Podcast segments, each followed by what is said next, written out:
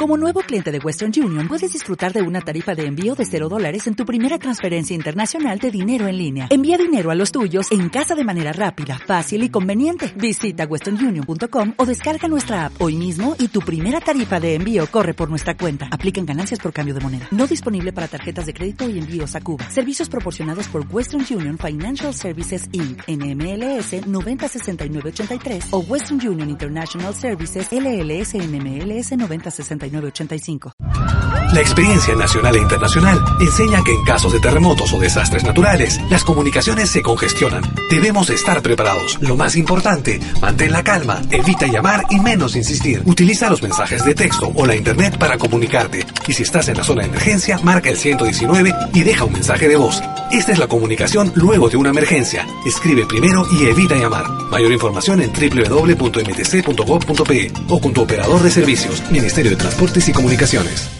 Es malquiradio.com. El siguiente programa llega gracias a la colaboración de Radio Tupac, Argentina. Los temas abordados están bajo la entera responsabilidad de sus productores. Bienvenidos. Urak Sariri. Caminantes de la Tierra.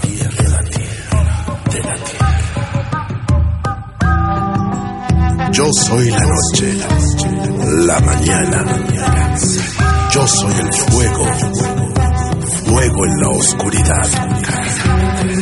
Soy Pachamama, soy tu verdad.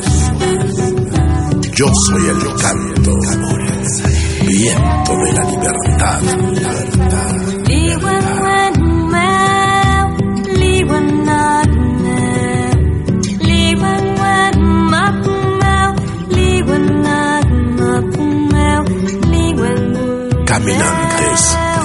De la tierra, caminantes de la tierra.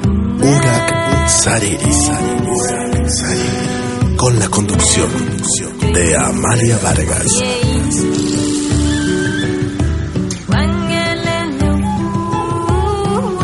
Por Radio Tupac, donde Latinoamérica vive.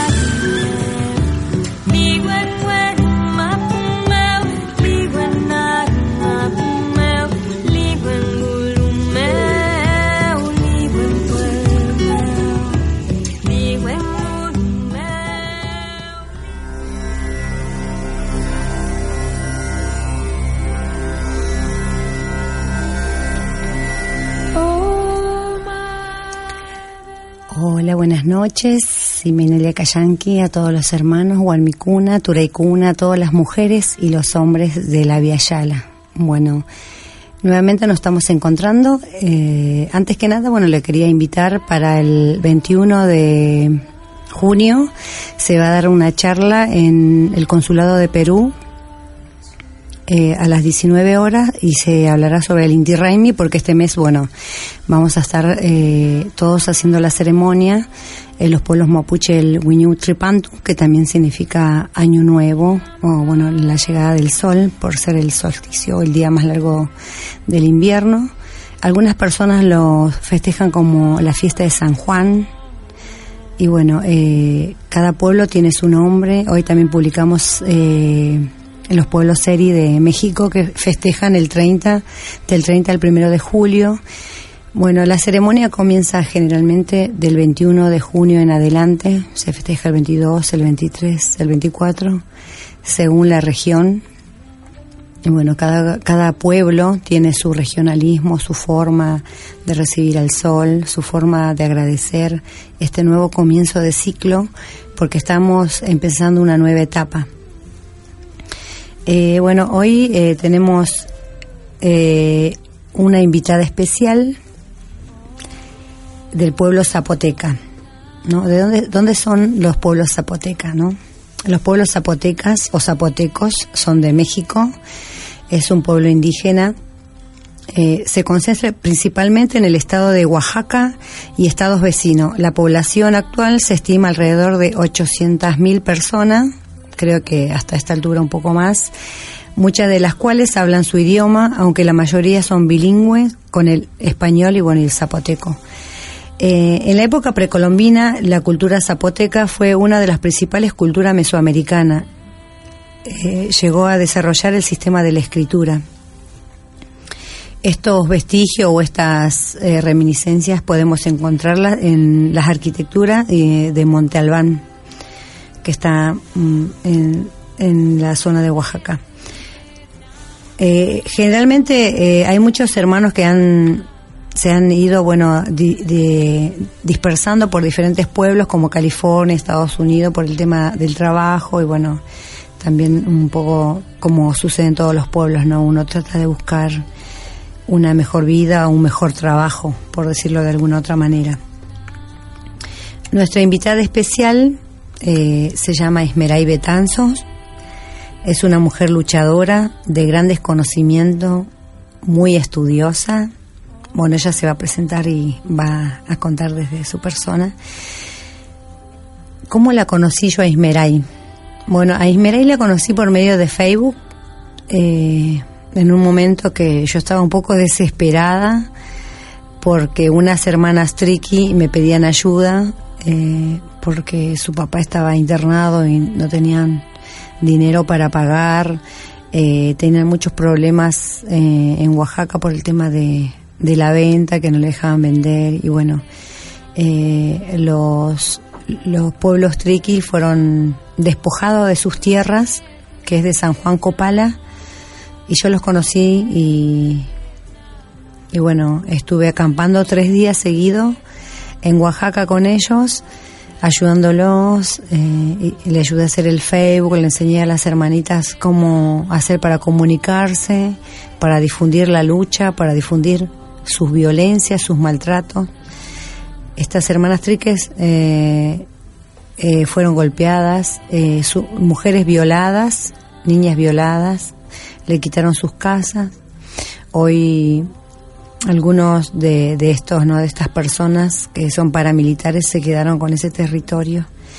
Y bueno, ante esta lucha, en un momento de desesperación, bueno, yo empecé a publicar lo que ellas me decían y como a raíz del viaje que había hecho en las vacaciones, conocí muchos hermanos de México y empecé a etiquetar y a publicar eh, para los hermanos de México.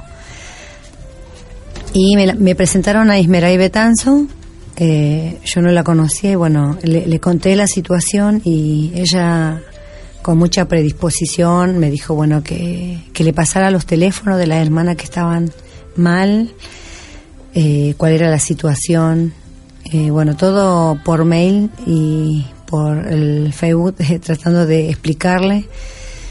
En ese momento también me, ayudó un hermano de Estados Unidos, eh, se llama Raúl Lezama, que le mandó saludos. Y bueno, a, raíz de esta, de estas problemáticas nos, nos conocimos. Y bueno, cuando viajé nuevamente a México este año, pude conocerla. Y bueno, es una, aparte de ser una mujer hermosa, eh, ella trabaja en el CDI, en la Comisión Nacional de Desarrollo Indígena. Y bueno, ella ahora en la entrevista nos va a hablar un poco de su cultura, de lo que le gusta, de la discriminación que sufrió cuando era pequeña también y de la importancia del, valor de la mujer ¿no? y de valorarse uno mismo. Eh, bueno, eh, vamos a ir a la entrevista, así escuchamos desde la voz de Ismera, Ismera y Betanzo esta mujer zapoteca.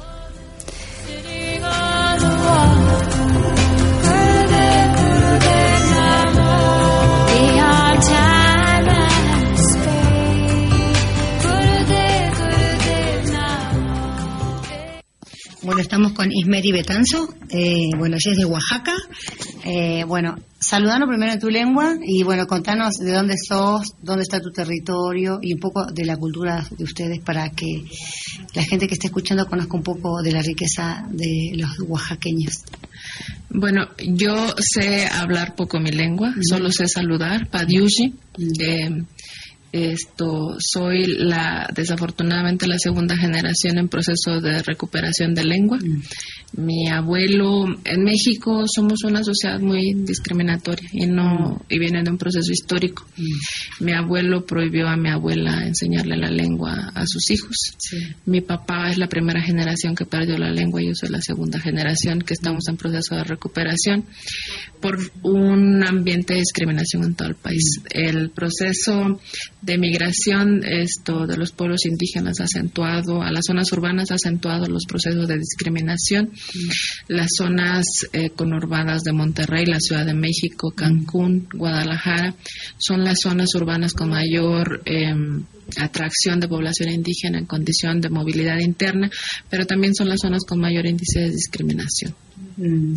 En México, más del 40% de la población considera que la diferencia cultural o de color de piel esto hace que no se le garanticen los derechos, ¿no? Mucha gente no estaría dispuesta a vivir en un mismo hogar con una persona de una de cultura distinta, ¿no? O sea, que la mayor parte de la gente no estaría dispuesta a vivir en el mismo hogar que tú vives porque tú tienes una cultura distinta o conmigo porque yo tengo una cultura distinta, ¿no?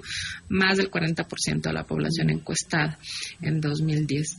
Eh, mi pueblo es una pequeña localidad que pertenece a un pueblo aguerrido que es Juchitán, mm. esto cuna de grandes poetas, artistas, pintores de Francisco Toledo, nuestro referente actual de la pintura esto mexicana. Em, tenemos muchas tradiciones vinculadas a cuestiones ancestrales, a este sincretismo también que han traído la religión y también una importante pérdida de cultura eh, por cuestiones religiosas, económicas y una parte en que la población va olvidando esta identidad, no esta identidad que nos que nos que nos va uniendo como pueblos.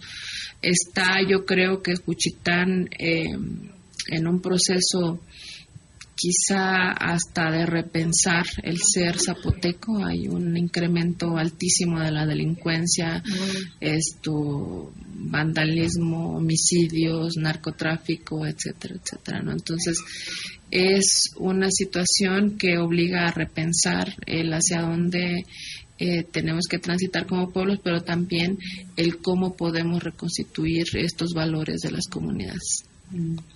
Y dentro de la cultura de lo que vos, bueno, viviste, ¿cuáles son eh, las comidas típicas de tu casa que, hacen en la zona de ustedes? Hay de todo. El istmo es una zona muy rica. Eh, hay, de hecho, tenemos un maíz endémico en, en el istmo que es el zapalote. Sí. Eh, Zapalote es un maíz endémico de ahí de la zona, es una variedad de maíz única, ah, porque es, solo se da ahí. ¿Qué color es? Es blanco, es un ah. maíz blanco. Justamente ahora que estuve en mi pueblo tomé atole blanco de ah. maíz que sembró mi papá. Mi papá sembró maíz el, año el año pasado. Em, hay de todo. Hay de eh, tenemos selva, planicie, tenemos mar, entonces somos muy ricos en mm. cuanto a alimentación. Em, camarones, ¿no? Esto, hueva de lisa, ombliga de, ombligo de lisa eh, al horno. Mm. Nuestra tortilla no es en comal, nuestra tortilla es un es en un horno mm. eh, que se hace una excavación esto a nivel, a tu nivel, a tu nivel de cintura, ¿no? se llena una base de arena y de piedras y algo que guarde calor y ahí se mete una olla que no tiene fondo. Ah. O sea, es como si esta taza no tuviera fondo y lo que se hace es pegar la tortilla. A los costados. A los ah, costados. qué bueno. Mm. Entonces, así se hace la tortilla, esto, mm. así se hace la tortilla tradicional. Tenemos, comemos mucho maíz, muchos mm. moles, muchos moles en el istmo son de masa. Tenemos mole. Mole, el mole es el picante. El mole, no, es un, es un, como una, salsa, ¿no? De, de, de, de, masa. Sí, a la harina. De maíz. Ajá. Eh, la base es caldillo de jitomate. Entonces, esto, achiote, pasote, mm. chile, cebolla y la masa. Con eso haces el mole mm. y manteca de cerdo. Entonces, puedes hacer mole de camarón, eh, mole de masa de res, mole de masa de panza de res, que también es muy rica. Me ah, la panza me encanta. Em, armadillo. Mm. Esto, antes se comía mucho venado. Esto, la iguana es la, el alimento esto típico de, ah, de muchos pueblos todavía, la iguana negra. Ahorita ya hay algunos criaderos de iguana. Mm. Esto y es el único pueblo donde no entra la autoridad esto de ambiental mm. al, mercado y en el mercado se, se comercializa huevo de tortuga.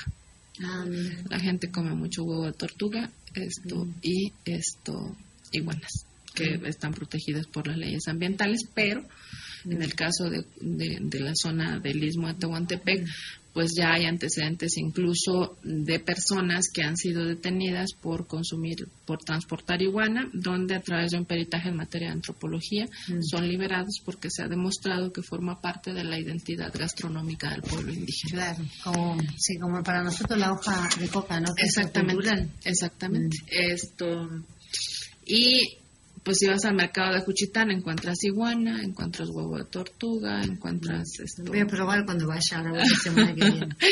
Garnachas, esto, hay, hay, muchos moles de masa, muchos mm. moles de masa, mole de canahuini, también que es una florecita silvestre. Y acá que comen mucha tortilla. ¿La tortilla eh, de, es de maíz también la de ustedes? Sí, es la tortilla es de maíz hay una tortilla, la que se hace en el horno a mediodía es la blandita, luego hacen una que es más durita, que, se llama memela. ¿no? ¿no? en el horno se, se, ah. se, cómo hacen para que esté más dura? Eh, se le hace hoyitos. Ah. Y luego está el totopo que tiene muchos hoyitos, entonces dura ah, ya completamente ese que grandote. y tiene muchos hoyitos. Mm, Ese es el totopo, esa es nuestra tortilla tradicional. Ah, Ajá, del istmo, exactamente. Muchas gracias.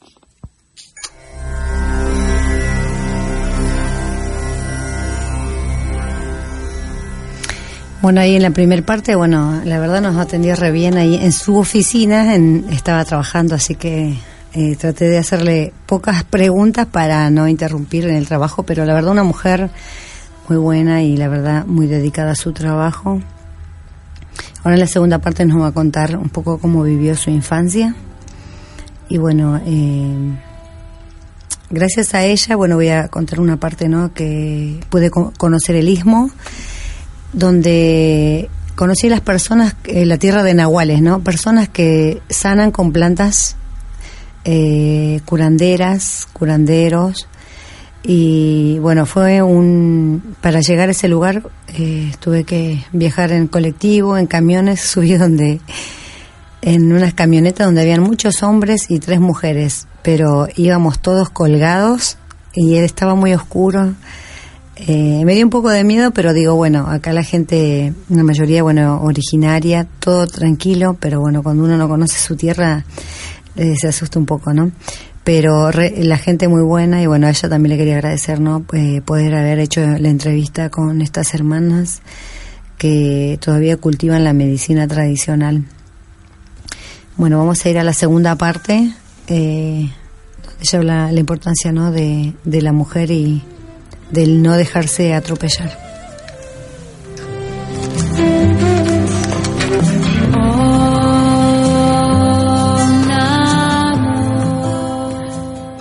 Bueno, bueno, esa está en el CDI. Ah, contanos qué es el CDI, después, bueno, cómo llegaste a este lugar. Y...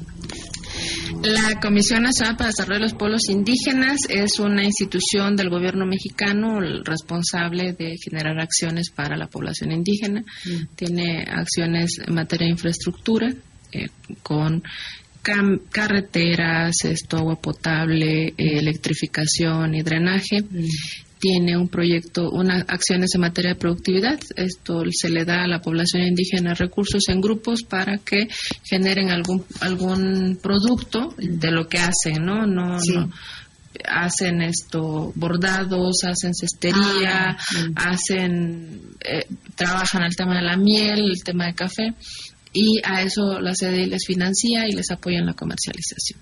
Qué bueno. Tiene un programa que es maravilloso, esto que es el programa de casas del niño indígena, apoyo a la educación. Con eso se garantiza que los niños y niñas indígenas puedan ir a la escuela. Ahí en esas casas del niño ahí viven los niños. Mm. Se les da los tres alimentos, esto apoyo, tareas, esto computación, actividades adicionales y hay más de 75 mil niños en esas casas que tienen garantizado su acceso a la educación. Y aparte se apoya a jóvenes indígenas para que puedan terminar su carrera y para que puedan titularse. Y el programa de derechos indígenas que el programa de derechos indígenas lleva todo el tema de acceso a la justicia, promoción de los derechos y el tema de eh, igualdad de género, promover la igualdad de género en las comunidades indígenas. Y bueno, nos estabas contando cómo llegaste acá y bueno, eh, nos parece importante ¿no? un poco para conocerte también a vos. Ahí. Bueno, ¿cómo llegué aquí? Eh, ningún camino es fácil, ¿no? Mucho menos para eh, quienes venimos del- de zonas esto, rurales sin tantas oportunidades. Eh, yo soy la segunda de cuatro hermanos. Mi papá es campesino, mi mamá ama de casa. Dos son dos, dos personas de mucho trabajo, de mucho esfuerzo, de mucha lucha. Y yo mm, no he sido una persona ordinaria, ¿no? Siempre he peleado por mis derechos en la escuela. Hay muchas anécdotas de los maestros, ¿no? Que me conocieron. Una anécdota en la prepa de que, pues, yo no tenía zapatos. Esto, pues, mi papá no tenía para comprarnos zapatos. Entonces, yo tenía unos tenis blancos. Era lo único que tenía para ir a la escuela. Entonces, eh, en, un, en un examen final llega la nueva directora del- de la escuela y me saca del examen Mm, porque no tenía zapatos negros. Entonces me sacó, me fui a mi casa, esto al otro día regresé con unos zapatos que no eran míos y no me quedaban, entonces traía todos los dedos hechos nudo y, y, y me fui a pelear a la dirección, ¿no? Me fui a pelear, fui a pelear por mis derechos, fui a pelear porque no me esto, pues para, porque yo traía buenas calificaciones, yo siempre he sido, no soy, no soy eh, buena para la escuela, trato de ser la mejor. mejor. Entonces, em, la única obligación que teníamos en la, en la casa era hacer las actividades de la casa y estudiar.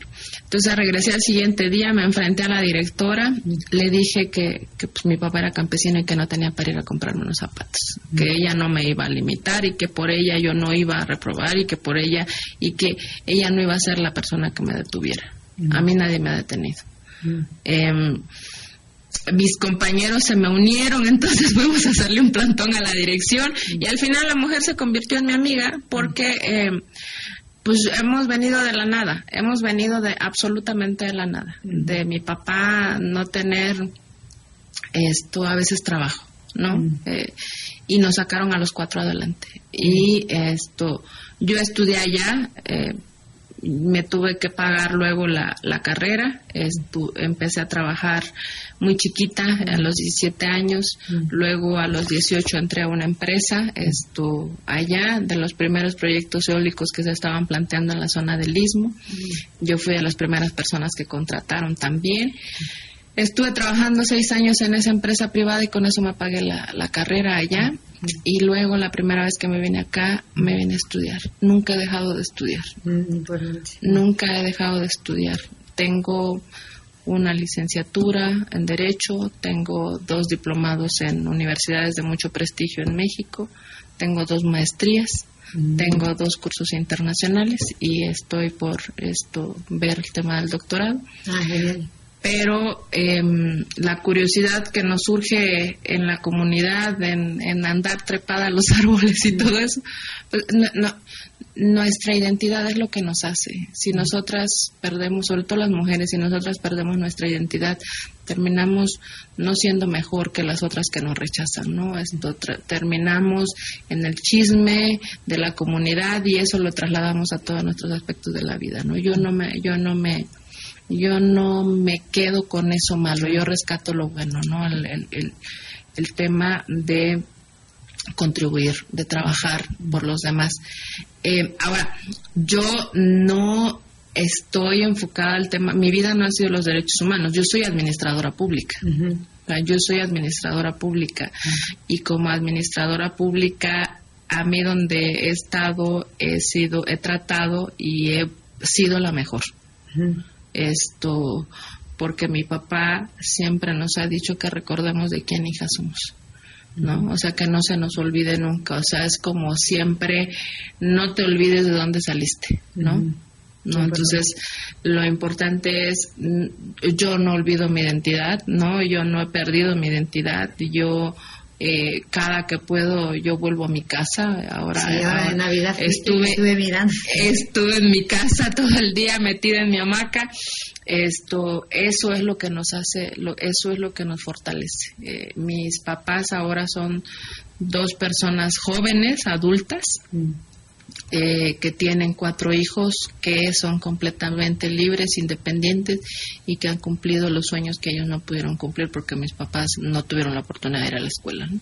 Pero le dieron muchos conceptos o llamarle reglas y normas de, aprendizaje para cómo eh, encaminarse en esta vida derecho y todo va a funcionar si uno sigue el camino recto, ¿no? Que algunos dicen el camino rojo, el camino... Fíjate que mi pueblo es una zona muy rica y zona donde suceden muchas cosas, ¿no? Mm. Hay tráfico de personas, mm. trasiego de drogas y todo lo que te puedas imaginar, ¿no? Es una zona, ese, ese lugar, es, es, es el istmo, ¿no? O mm. sea, por ahí pasa absolutamente todo. Pero a nosotros se nos crió, somos un hombre y tres mujeres, se nos crió a nosotras y a mi hermano en la disciplina, mm. en la honradez, mm. ¿no? Esto, mi hermano es una persona íntegra, mm. mis hermanas son muy buenas, muy buenas mujeres, ¿no? Esto, y una parte importante también es que somos, todas tenemos la oportunidad de ayudar a alguien más. ¿no? Tengo una hermana que es pedagoga, es maestra de educación indígena y tengo una hermana que está trabajando en electrificación rural y mi hermano que trabaja en un proyecto eólico. Es superintendente de un proyecto eólico allá en mi pueblo. Y como mujer, porque bueno, que ya es, has estudiado, hecho otras carreras y ves todavía las mujeres de tu pueblo, decime eh, la importancia de la mujer, ¿no? De tu pueblo, ¿no? ¿Qué es una mujer de Oaxaca, ¿no? ¿Qué hace, cómo trabaja, qué vive? ¿Cómo, es su mundo? Bueno, fíjate que ahí hay una parte importante. Eh, Cuchitán particularmente tiene una mala fama de matriarcado. Mm. Y digo una mala fama porque apenas este año mm. tomó posesión eh, la primera presidenta municipal de Cuchitán, uno de los mm. municipios más grandes del Istmo. Entonces no podemos hablar de matriarcado porque el matriarcado significa dominar todos los aspectos de la vida privada y pública eh, que es una, una, mujer del istmo, es una mujer trabajadora, mm. es una mujer responsable, es una mujer honesta, es una mujer ahorrativa, es una mujer que construye, mm. es una mujer aguerrida. Mm.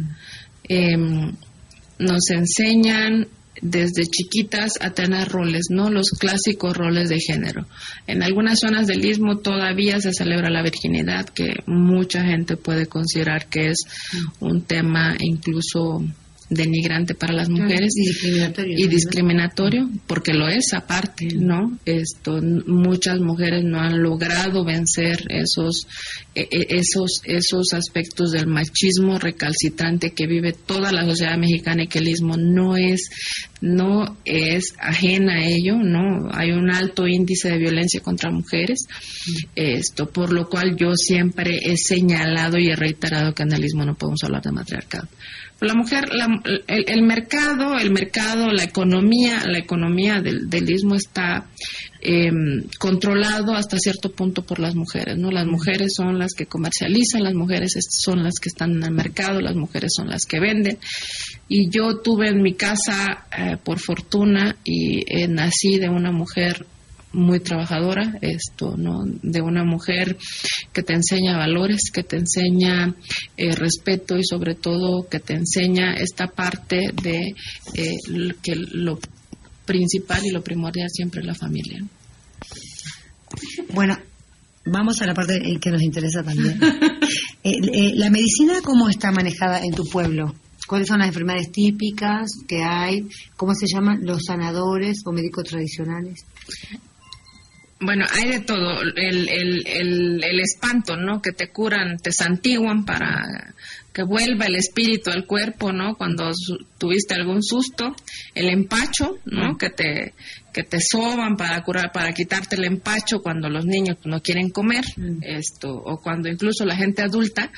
Eh, mi papá dice que él, cuando era chiquito, estuvo a punto de morirse, que ya estaba tirado en un catre y que ya tenía varios días y no quería comer y etcétera.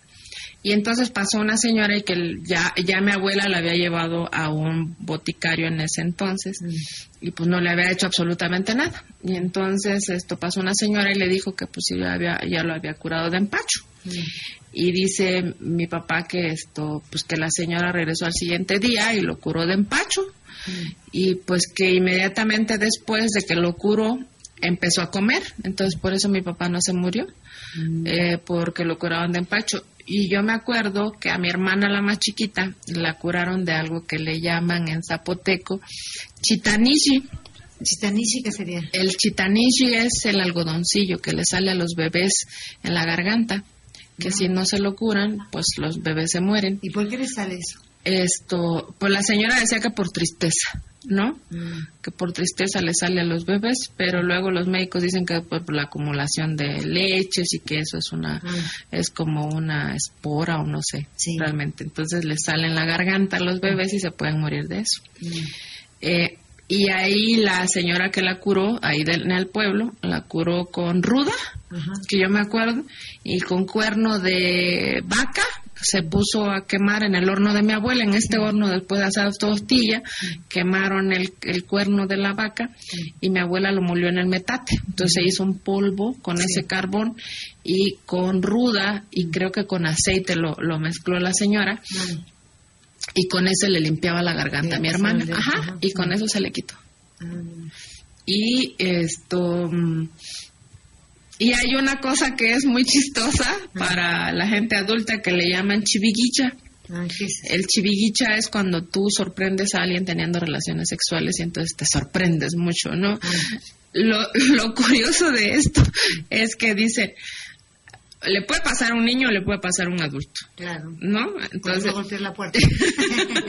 por no golpear la puerta. Entonces, eh, hay gente que dicen que se puede morir de chiviguicha entonces, cuando la gente empieza a bajar de peso y a bajar de peso y a bajar de peso sin causa aparente, pues ha habido casos en los que después de un grave interrogatorio por parte de la mamá o de alguna persona cercana, pues dice que vio a fulanito con su tanita o, a fulanito con fulanito o a ya en estas nuevas relaciones, esto pues sosteniendo relaciones, ¿no? Y eh, pues, el tema es la sorpresa, ¿no? la chiviguicha es la sorpresa que te da de, la escena. Como un susto, pero no, de cuestión sexual. Sí. Entonces, en la chiviguicha lo que hacen es que te montan en un burro de espaldas esto y sales a gritar por todo el pueblo que esto con gritando sale la gente con el burro y tú vas montado de espalda y vas y van gritando que fulanito tiene chiviguicha de sutanito con menganita, ¿no? ¿Y eso lo hacen público? Y, eso se hace público. supuestamente con eso te curas de la chiviguicha. Y esto. Guarda que no se casado el que vio.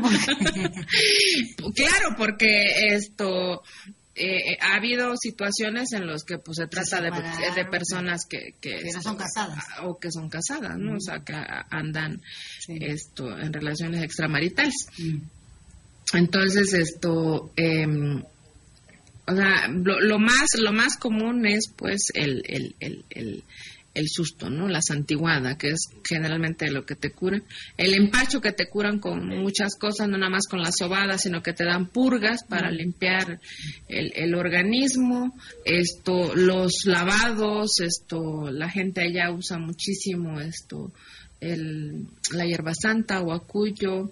Eh, hay muchas plantas. ¿Cómo sería el lavado? Esto, pues con pero el lavado de, de, la mujer. No, eso es. Hay, hay, hay, de la parte, decir de la parte uterina? De, la, parte uterina y del, y del recto. Ah, Sí, Ah, o sea, para Siempre con plantas, para- Siempre con plantas, siempre con plantas. Yo ahora que estuve allá me, Sí. to- me tomé un licuado de una planta para, Para limpiar limpieza. el organismo. Ah, qué bueno. Esto- ¿Qué- de- decime que cuando vaya la voy a tomar. No, no te recomiendo. Ah, bueno. No, es una cosa espantosa. a mí me dijeron que, que nada más era un ratito y no fue todo el día. Mm. Fue todo el día, esto, pero es una planta que te desinflama y te limpia, Claro. pero verdaderamente fue espantoso. No lo vuelvo a hacer, o sea, no lo vuelvo a hacer.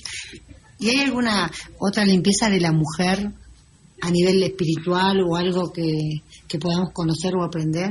Porque muchas veces hablamos mucho de las mujeres también. Fíjate que em, los otros los otros rituales que hacen las las sanadoras o las médicas tradicionales sí tienen que ver mucho con hierbas, con limpiarte esto, las energías. En el istmo se practica mucho. Hay, hay muchas hay muchas médicas tradicionales. Esto hay mucha gente que se dedica a limpiarte también las energías, a sobarte.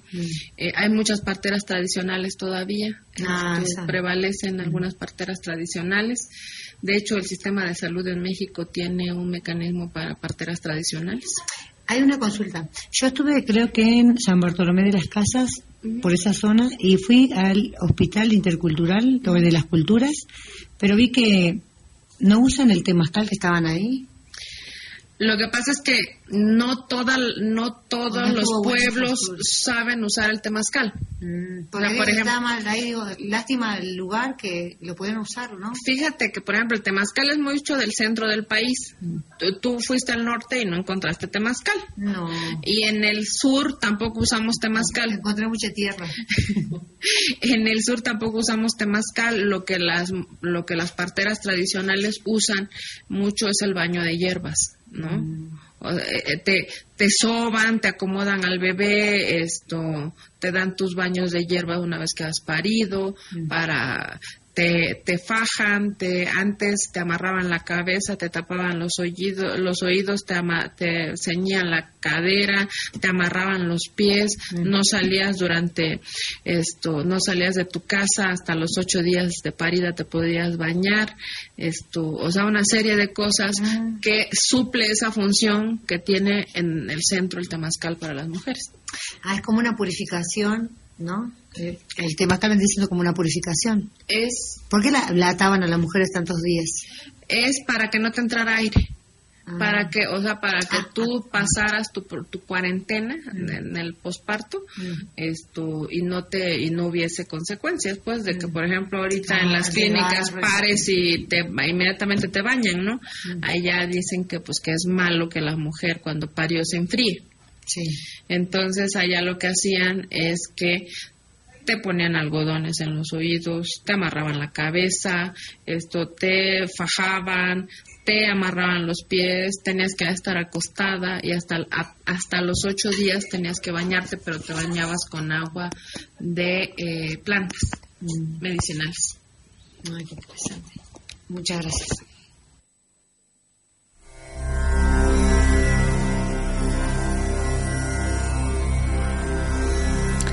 Qué interesante, eh, ¿no? Eh, cuando nos cuenta esto de que fajaban a los niños, y bueno, acá en el, en el mundo andino también, ¿no? Incluso hoy se sigue fajando a los niños, alguno, no sé si habrá visto, eh, que se, se los faja, no sé si Omar vos lo viste, en forma como de momia, casi los niños chiquititos, y uno dice, ay pobre, no se puede mover. Eh, Esta, esta creencia es un poco para que los chicos tengan las piernas derechitas, ¿no? Y que puedan caminar mejor. Generalmente se los faja cuando tienen un mes de nacido hasta los tres meses, cinco meses, depende el bebé. Bueno, eh, vamos a ir ahora un- a una pausa y luego vamos a retornar con algunas direcciones de donde pueden ir a hacer las ceremonias y escuchar una música del pueblo zapoteca.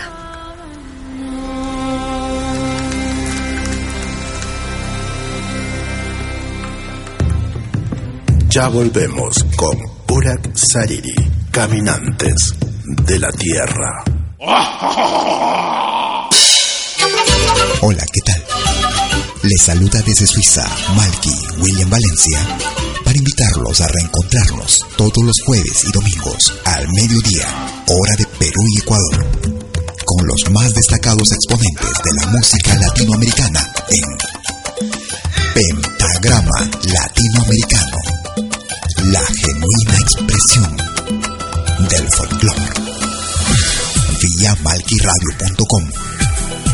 Pentagrama Latinoamericano. Jueves y domingos al mediodía. Hora de Perú y Ecuador. Ahí te espero.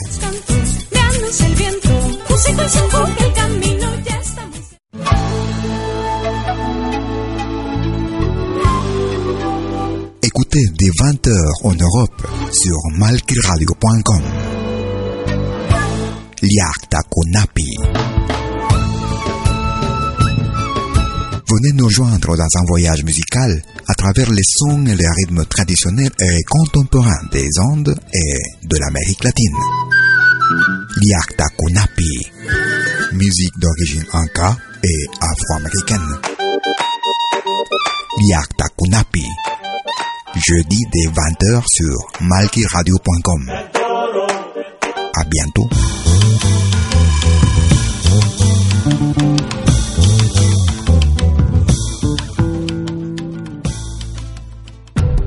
Todos los fines de semana, desde el viernes a las 18 horas y hasta la medianoche de lunes. Acompáñate de la mejor programación en música latinoamericana de todos los tiempos en Rompiendo el Silencio de Pentagrama Latinoamericano. Temas viejos, actuales, inéditos. Todo eso durante las 24 horas del día y durante todo el fin de semana en forma continua Rompiendo el silencio. Los fines de semana en malquiradio.com. El folclore en su máxima expresión.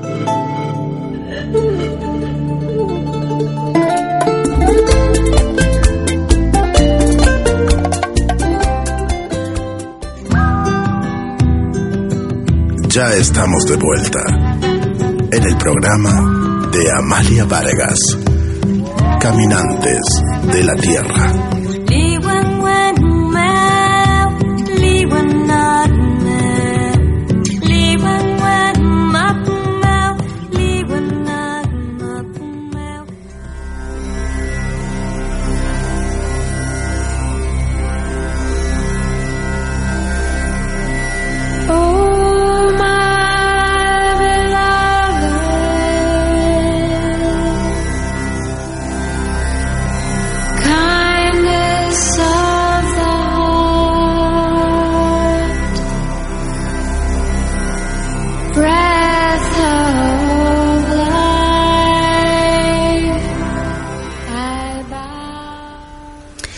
Bueno, eh, voy a pasar ahora eh, a las personas que le interesen el tema del Inti Raimi. Eh, hay varios lugares donde se va a hacer. En Córdoba capital se va a hacer el 21 de junio a las 10 desde las 10 a las 17.30 horas en la Plaza Roberto Cisnero, Alto Alberdi.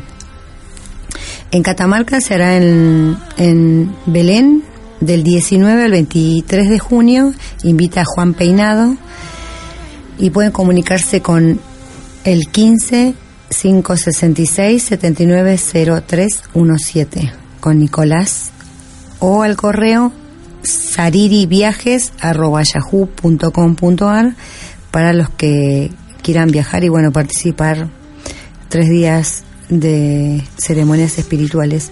Y acá en Capital eh, se va a hacer en el Parque Avellaneda, en la Huaca Sagrada. Después, eh, el viernes 23, eh, nos vamos a juntar en la calle Rodríguez y Viamonte a las 22 horas para entrar a la reserva ecológica donde vamos a estar toda la noche con el Nina, con el abuelo Nina, con el abuelo Fuego, haciendo ceremonia hasta recibir los primeros rayos del sol. Como es un día muy frío y el más largo del año, eh, vengan abrigado o a donde vayan, abríguense, lleven siempre para compartir.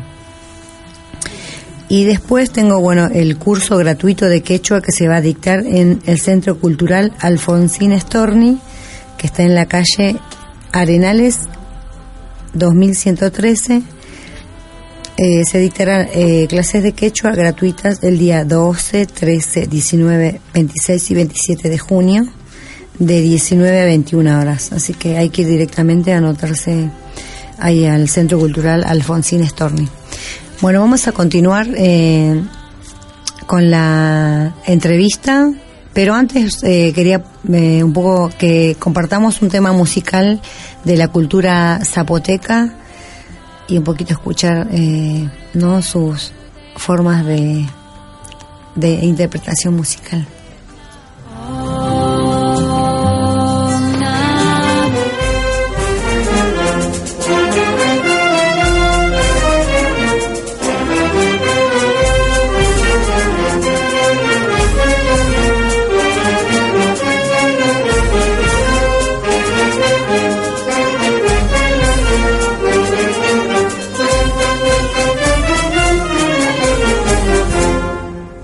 Cuando tú bailas el son, ay Paulina, no estás pisando el terrado.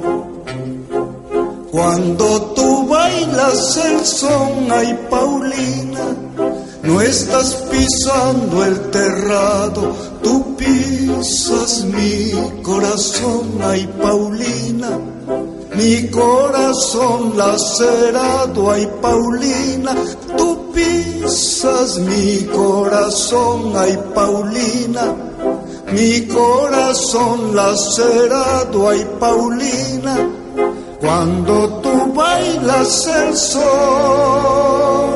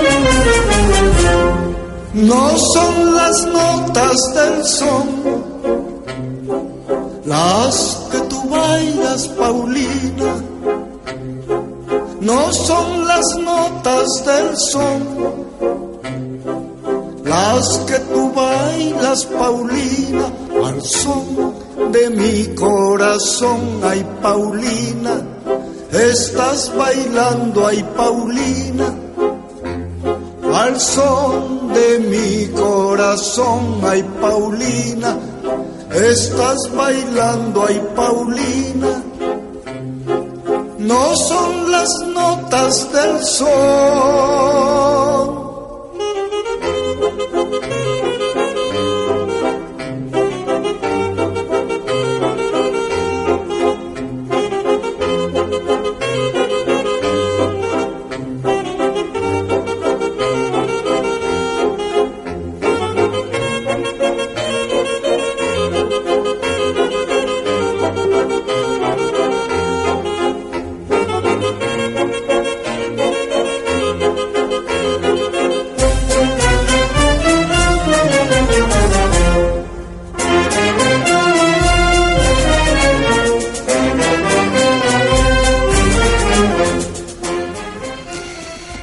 Bueno, eh, es una tanda larga, larga, larga, así que bueno, vamos a, a, a tratar de ocupar el tiempo que nos queda ya casi nada eh, con la última parte de la entrevista a nuestra hermana Ismeray Betanzo del pueblo zapoteco. En, en el istmo hay, hay historias, hay leyendas de gigantes. Esto, hay mm, a mí a mí me gusta mucho, me gustaba mucho sentarme con mi abuelito y mi papá, a mi papá lo crió su abuelo, entonces mi papá se sabe todas esas historias. Mm. Y mi abuelo refería que antes había gigantes, Mm. ¿no? Que había gigantes en la zona y platicaban dos historias, ¿no? La primera es que había unas unas mujeres que les llamaban tisiguas Mm. y las tisiguas pues te encontrabas te las encontrabas en el camino y si tú ¿Tisigua qué significa? Mujeres del Mm, camino. ah, no sé, no sé realmente Así cuál es la llamaban. traducción, le Mm. llamaban tisiguas. Tisiguas. Y entonces las tisiguas pues eran las mujeres gigantes que te encontrabas en el camino. Mm. Esto, y que era la, la, la clásica historia de estos de los pueblos, ¿no? La mujer que, que, que si que te llevaba y te atrapaba y te perdías, ¿no? Eh, y por el otro lado había también una historia, en el, mi pueblo está atravesado por la Sierra Madre del Sur, esto y refieren que en esa zona había gigantes, ¿no? Que incluso hubo gente que los vio, ¿no?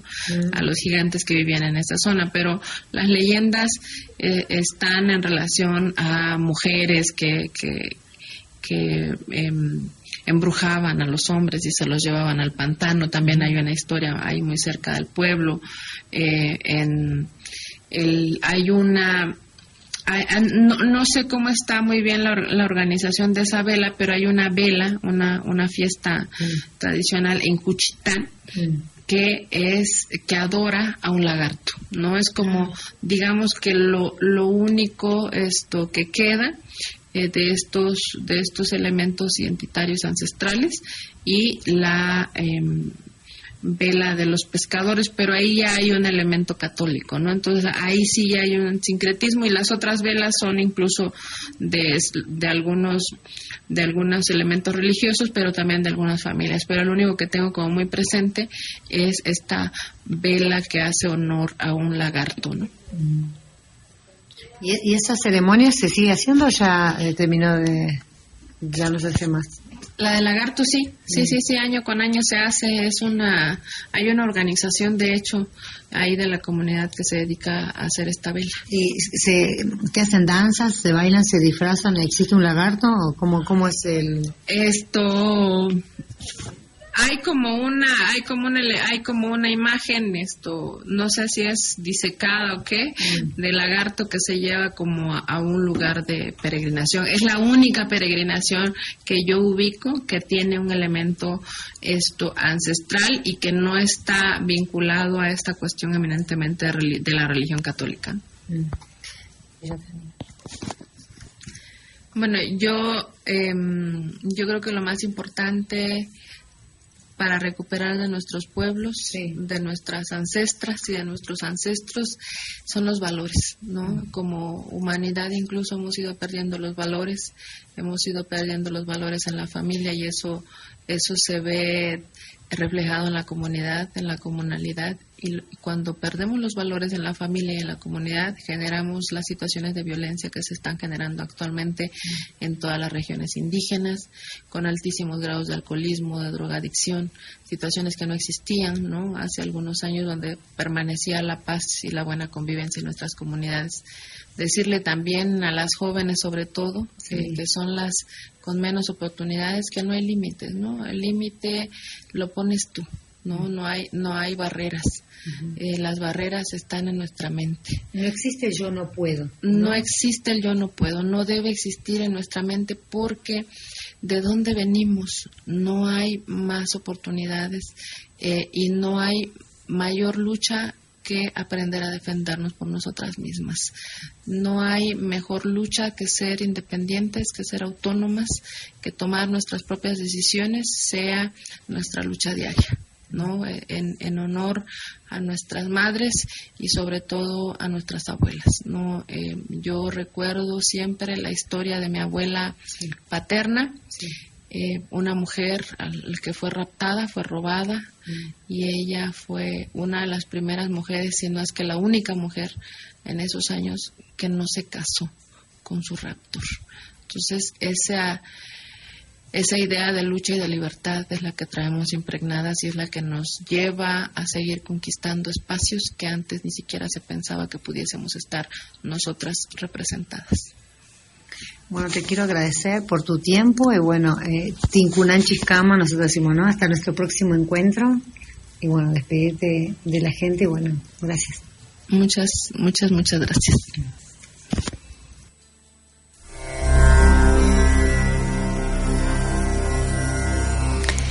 Bueno, ya para ir terminando, es recordar las palabras ¿no? de Ismeray, que ella dijo, eh, yo no tengo límites y voy a defender mis derechos a, cuando iba a la escuela, ¿no?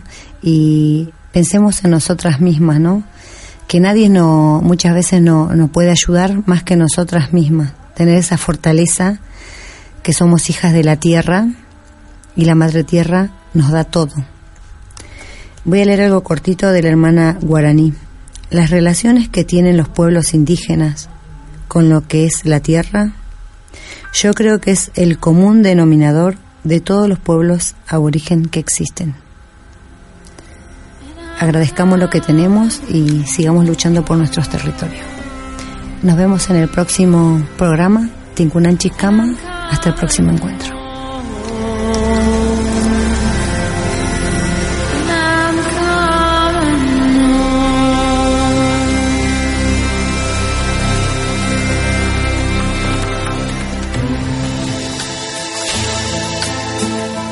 Urak Sariri. Caminantes de la Tierra. Con la conducción de Amalia Vargas. Lo esperamos el próximo miércoles a las 21 horas por Radio Tupac, donde Latinoamérica vive.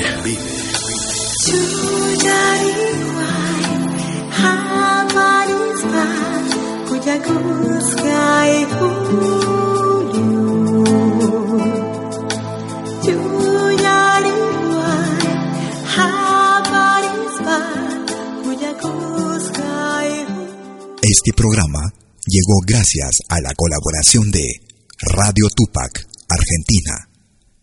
Los temas abordados están bajo la entera responsabilidad de sus productores. Muchas gracias. Es malquiradio.com. Hola, ¿qué tal? Les saluda desde Suiza Malky William Valencia para invitarlos a reencontrarnos todos los jueves y domingos al mediodía, hora de Perú y Ecuador, con los más destacados exponentes de la música latinoamericana en Pentagrama Latinoamericano, la genuina expresión del folclore. Vía malquiradio.com Pentagrama Latinoamericano. Jueves y domingos al mediodía. Hora de Perú y Ecuador. Ahí te espero.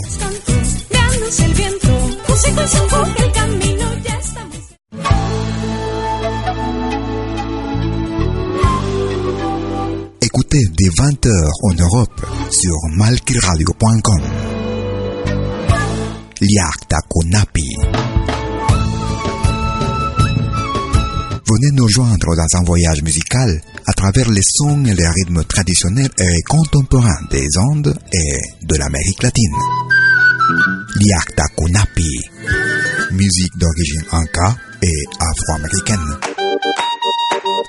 Liakta Kunapi, jeudi dès 20h sur malkiradio.com. À bientôt.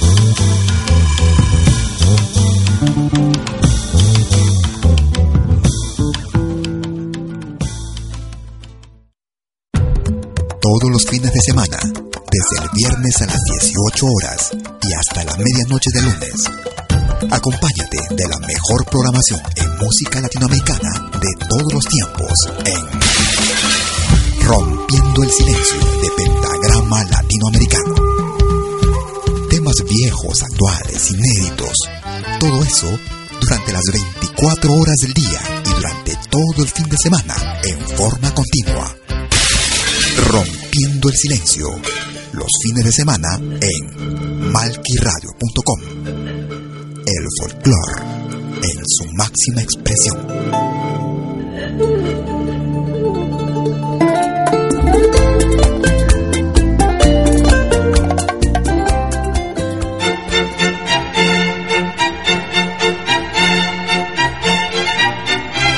Si viene a pedir algo por aquí, sugerimos traer algo a cambio. No trabajamos por nada, igual que usted.